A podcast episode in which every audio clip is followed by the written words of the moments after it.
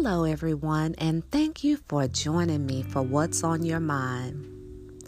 Today marks the 33rd day before we reach January 1st, 2021.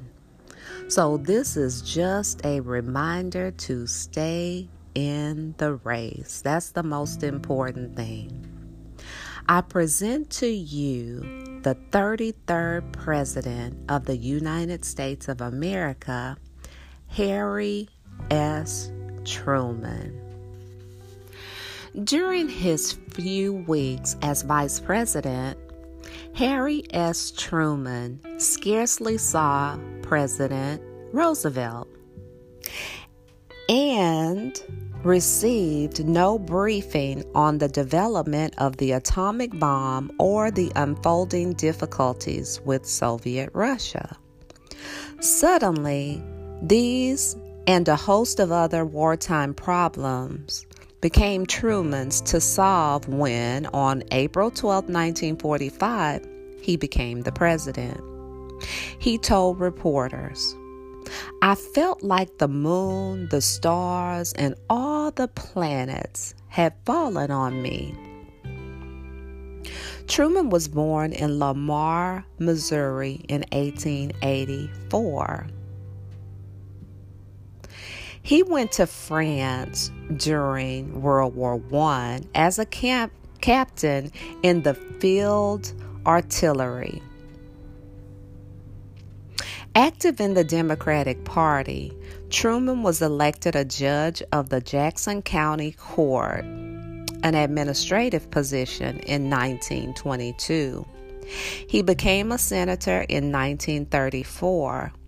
During World War II, he headed the Senate War Investigating Committee checking into waste and corruption, and saving perhaps as much as $15 billion. As president, Truman made some of the most crucial decisions in history. Soon after VE Day, the war against Japan had reached its final stage. An urgent plea to Japan to surrender was rejected. Truman, after consultations with his advisors, ordered atomic bombs dropped on cities devoted to war work. Two were Hiroshima and Nagasaki. Japanese surrender quickly followed. In June 1945, Truman witnessed the signing of the Charter of the United Nations, hopefully establishing to preserve peace. Thus far, he had followed his predecessor's policies, but he soon developed his own. He presented to Congress a 21 point program proposing the expansion of Social Security, a full employment program, a Permanent Fair Employment Practices Act, and public housing and slum clearance.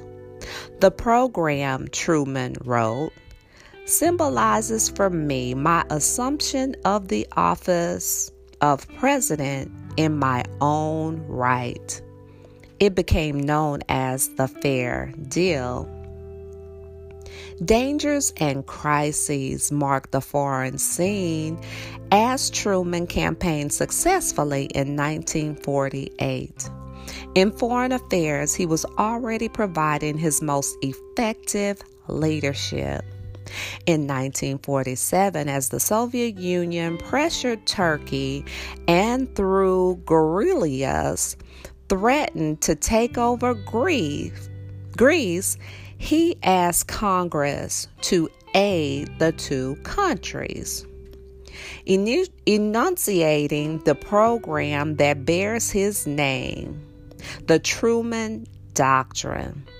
The Marshall Plan, named for his Secretary of State, stimulated spectacular economic recovery in war torn Western Europe. When the Russians blockaded the western sectors of Berlin in 1948, Truman created a massive airlift to supply Berliners until the Russians backed down.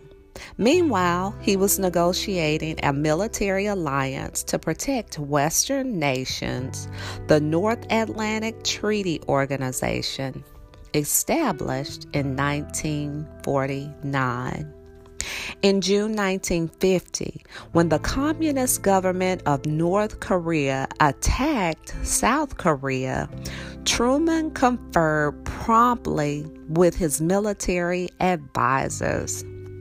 There was, he wrote, complete, almost unspoken acceptance on the part of everyone that whatever had to be done to meet this aggression had to be done. There was no suggestion from anyone that either the United Nations or the United States could back away from it. A long, discouraging struggle ensued as UN forces held a line above the old boundary of South Korea. Truman kept the war a limited one rather than risk a major conflict with China and perhaps Russia. Deciding not to run again, he retired to independence. At age 88, he died December 26, 1972, after a stubborn fight for life, presenting the 33rd President of the United States of America, Harry S. Truman. So let's continue to fight on and press on.